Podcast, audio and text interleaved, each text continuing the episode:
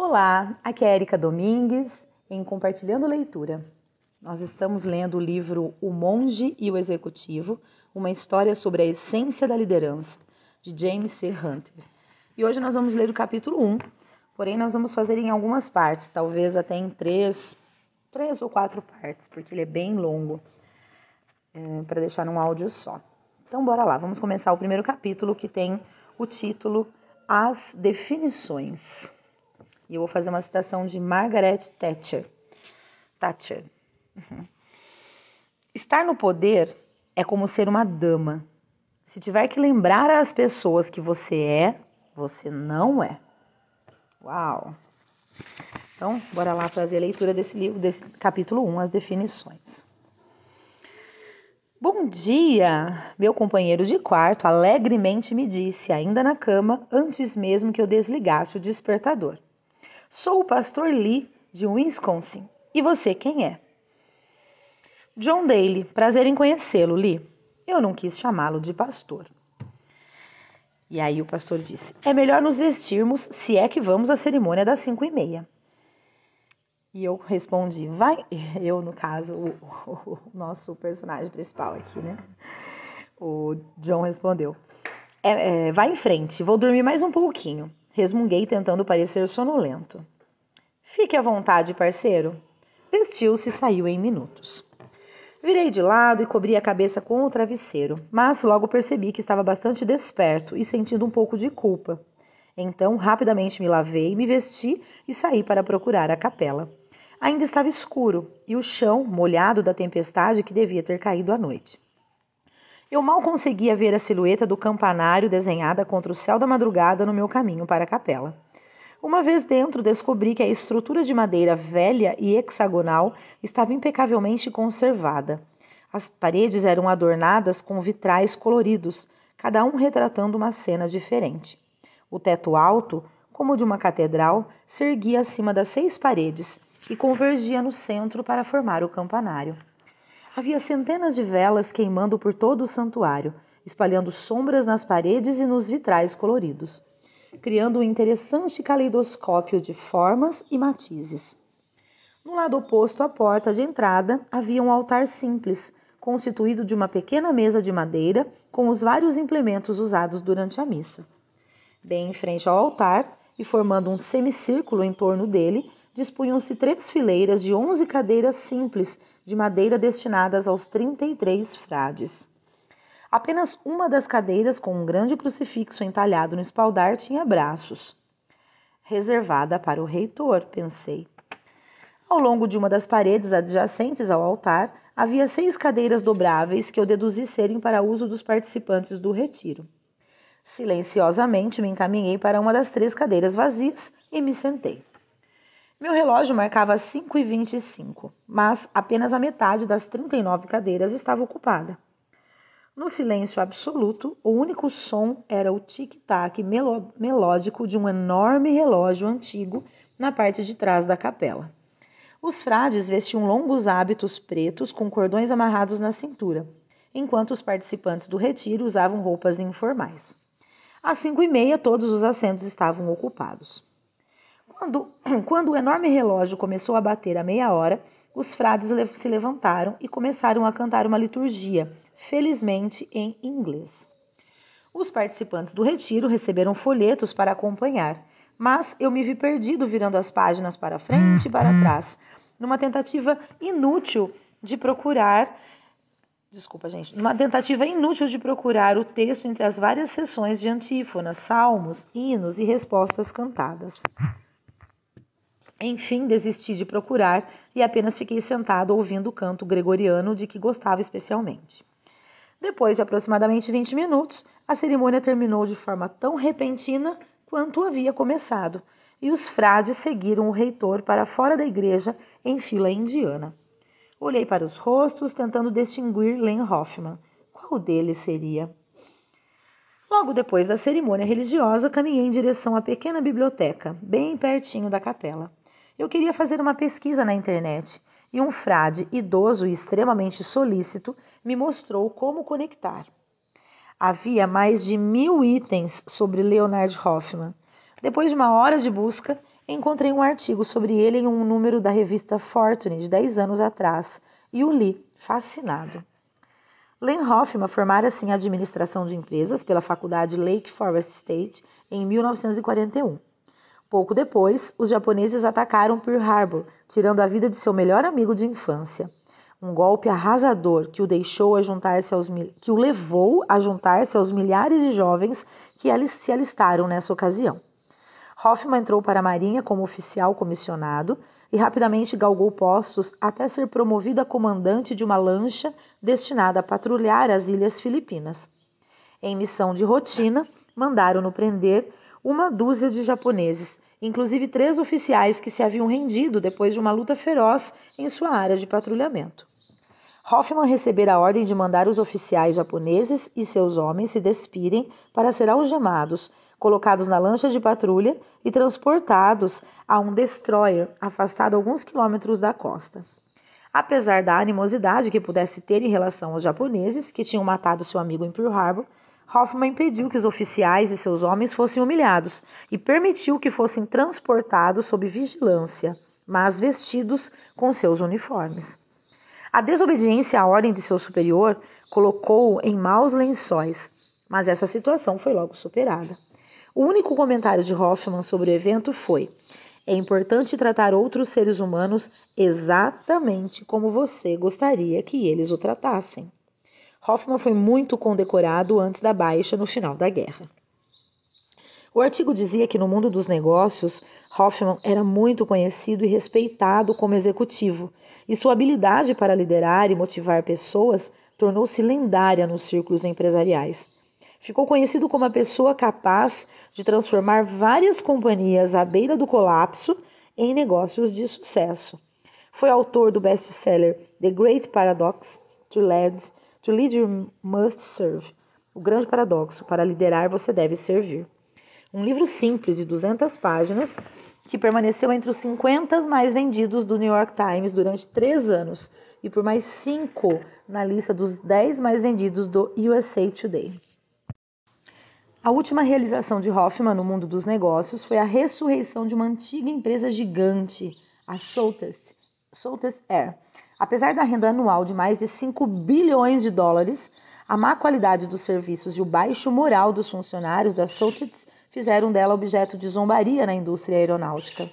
A companhia tinha tido um prejuízo de 1,5 bilhão de dólares nos cinco anos anteriores à gestão de Hoffman como presidente. Contra todas as expectativas, Hoffman equilibrou as contas das soltas em apenas três anos. Investiu na qualidade do serviço e na pontualidade dos voos, tirando a companhia aérea do fundo do poço e levando-a para um sólido segundo lugar do setor. Vários empregados de Hoffman, seus companheiros na Marinha e nos negócios, assim como alguns amigos, foram entrevistados para o artigo. Vários deles falaram espontaneamente sobre seu amor e afeição por Hoffman. Alguns o viam como um homem profundamente espiritualizado, embora não necessariamente religioso. Outros o consideravam um homem íntegro, com traços de caráter altamente evoluídos e não deste mundo. Todos se referiram à sua alegria de viver. O autor do artigo da Fortune concluía que Len Hoffman parecia ter descoberto o segredo da vida bem-sucedida, sem acrescentar qual seria. O último artigo que encontrei na internet foi numa Fortune do final dos anos de 1980. Ele dizia que aos 60 e poucos anos, e no topo de uma carreira bem-sucedida, Hoffman demitira-se e desaparecera. Um ano antes de, um ano antes, sua esposa, com quem estivera casado durante 40 anos, tinha morrido repentinamente de um aneurisma cerebral e muitos acreditavam que este fato provocara a sua partida. O artigo concluía dizendo que o desaparecimento de Hoffman era um mistério, mas havia rumores de sua adesão a uma seita secreta ou algo assim. Seus cinco filhos, todos casados e com filhos, não forneciam informações sobre o seu paradeiro, apenas dizendo que ele estava feliz, saudável e queria ficar sozinho. Depois da missa das sete e meia, resolvi ir até o quarto para buscar um agasalho antes do café da manhã. Quando entrei, ouvi barulho no pequeno banheiro e por isso gritei: tudo bem, Li? Não é Li, veio a resposta. Estou apenas tentando consertar o vazamento do vaso sanitário. Meti a cabeça para dentro do banheiro e deparei com um frade idoso de quatro no chão mexendo nos canos do vaso sanitário. Levantou-se vagarosamente e me vi frente a um homem no mínimo uns 10 centímetros mais alto do que eu.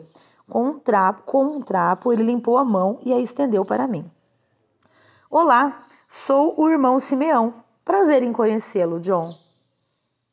Era Lee Hoffman, mais velho do que na foto da internet, com a face enrugada, maçãs do rosto salientes, queixo e nariz proeminentes e cabelos brancos um pouco compridos. Um corpo firme e enxuto, a face ligeiramente rosada. Mas o que mais me impressionou foram seus olhos, claros, penetrantes, de um azul profundo.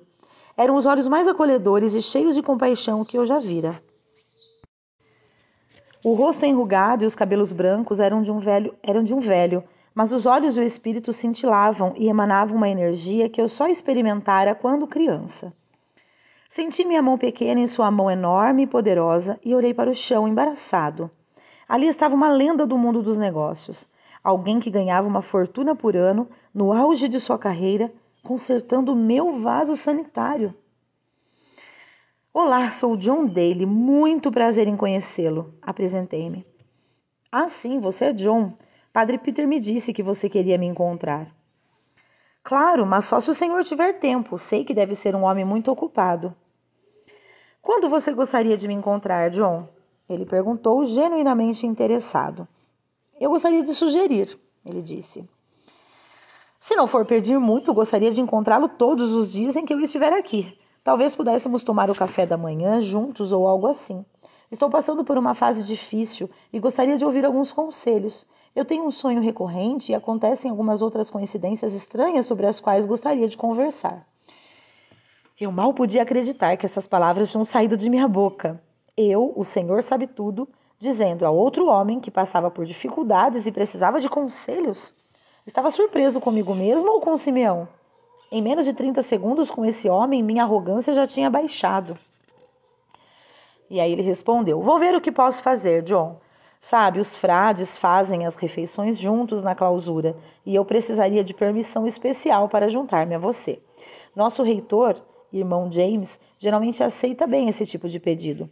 Até obter permissão, que tal se nos encontrássemos às cinco da manhã na capela, antes da primeira cerimônia? Isso nos daria tempo para. Embora cinco da manhã me parecesse bastante duro, não hesitei em interrompê-lo e disse: Claro, eu gostaria muito. E ele disse o seguinte: Mas agora eu preciso terminar esse serviço para não me atrasar para o café da manhã. Verei você na sala de aula às nove em ponto. Até lá então, eu disse sem jeito, saindo do banheiro. Agarrei meu agasalho e desci para o café da manhã, sentindo-me um tanto assustado. Naquela primeira manhã de domingo, cheguei cinco minutos antes do começo da aula. Foi um prazer encontrar uma sala moderna e confortável. Em duas paredes havia prateleiras de livros lindamente entalhadas. No outro lado da sala, dando para o lago Michigan, havia uma lareira de pedra e madeira branca e perfumada. O chão era coberto por um carpete rústico bem cuidado, o que emprestava aconchego à sala. Havia dois sofás velhos e confortáveis, uma cadeira reclinável e um par de cadeiras de madeira de espaldar reto e assento estofado, todos dispostos em círculo. Quando cheguei, Simeão estava de pé ao lado da janela que dava para o lago, aparentemente imerso em profundos pensamentos. Os outros cinco participantes já estavam sentados em torno do círculo e eu ocupei um dos sofás ao lado de meu companheiro de quarto. Quando o grande relógio soou nove vezes, Simeão puxou uma cadeira de madeira em direção ao pequeno grupo. Bom dia, sou o irmão Simeão. Nos próximos sete dias terei o privilégio de compartilhar alguns princípios de liderança que mudaram minha vida. Quero que saibam que fico impressionado quando penso no saber coletivo presente nesta sala. Estou ansioso para aprender com vocês. Pensem nisso. Se fôssemos somar todos os anos de experiência de liderança presentes nesse círculo, quantos anos vocês acham que teríamos? Provavelmente um século ou dois, não acham?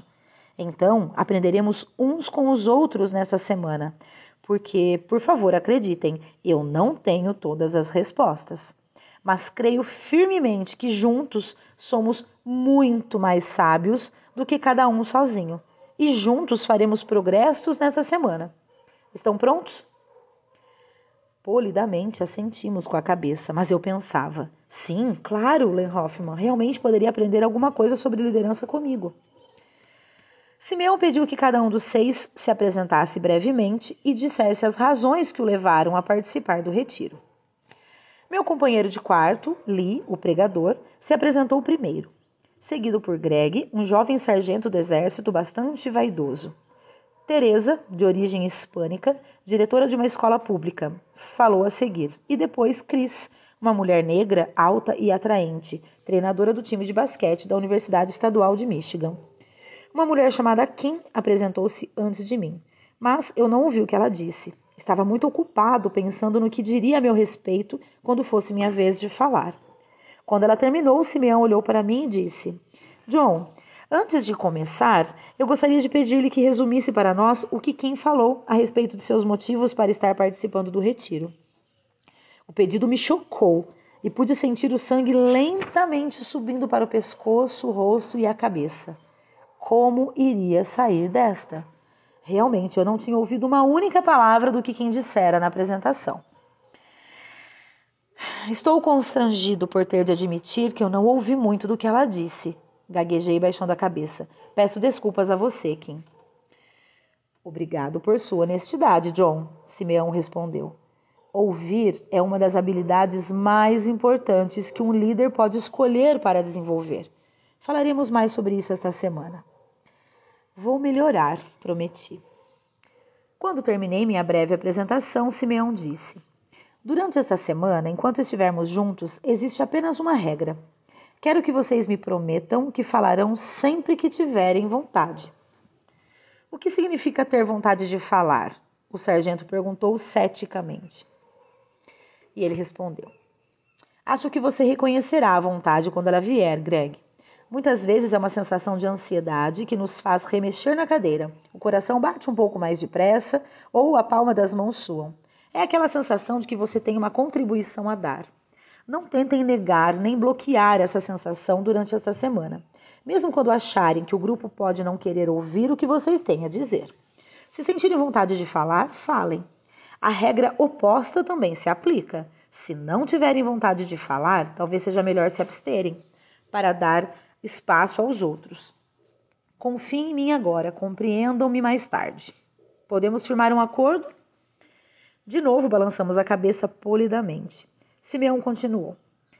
Todos vocês têm cargos de liderança e pessoas confiadas aos seus cuidados. Eu gostaria de desafiá-los essa semana a começarem a refletir sobre a terrível responsabilidade que assumiram quando optaram por ser líderes.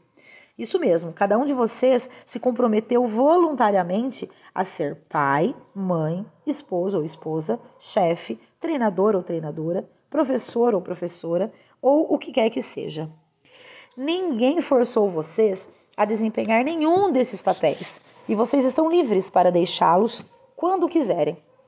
No local de trabalho, por exemplo, os empregados passam a metade do dia trabalhando e vivendo no ambiente que vocês criam como líderes. Eu me admirava quando estava no mercado de trabalho ao constatar a forma displicente e até petulante com que os líderes desempenhavam essa responsabilidade. Há muita coisa em jogo e as pessoas contam com vocês. O papel do líder é extremamente exigente. Eu comecei a me sentir desconfortável. Jamais pensara muito sobre o impacto que exercia sobre a vida daqueles que liderava. Mas extremamente exigente não tinha certeza disso. Os princípios de liderança que vou compartilhar com vocês não são novos, nem foram criados por mim. São tão velhos quanto as Escrituras, e no entanto são novos e revigorantes, como o nascer do sol desta manhã.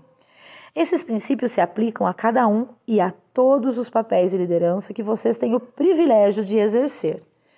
Por favor, saibam, se é que ainda não se deram conta, que não é por acaso que vocês se encontram aqui nesta sala hoje.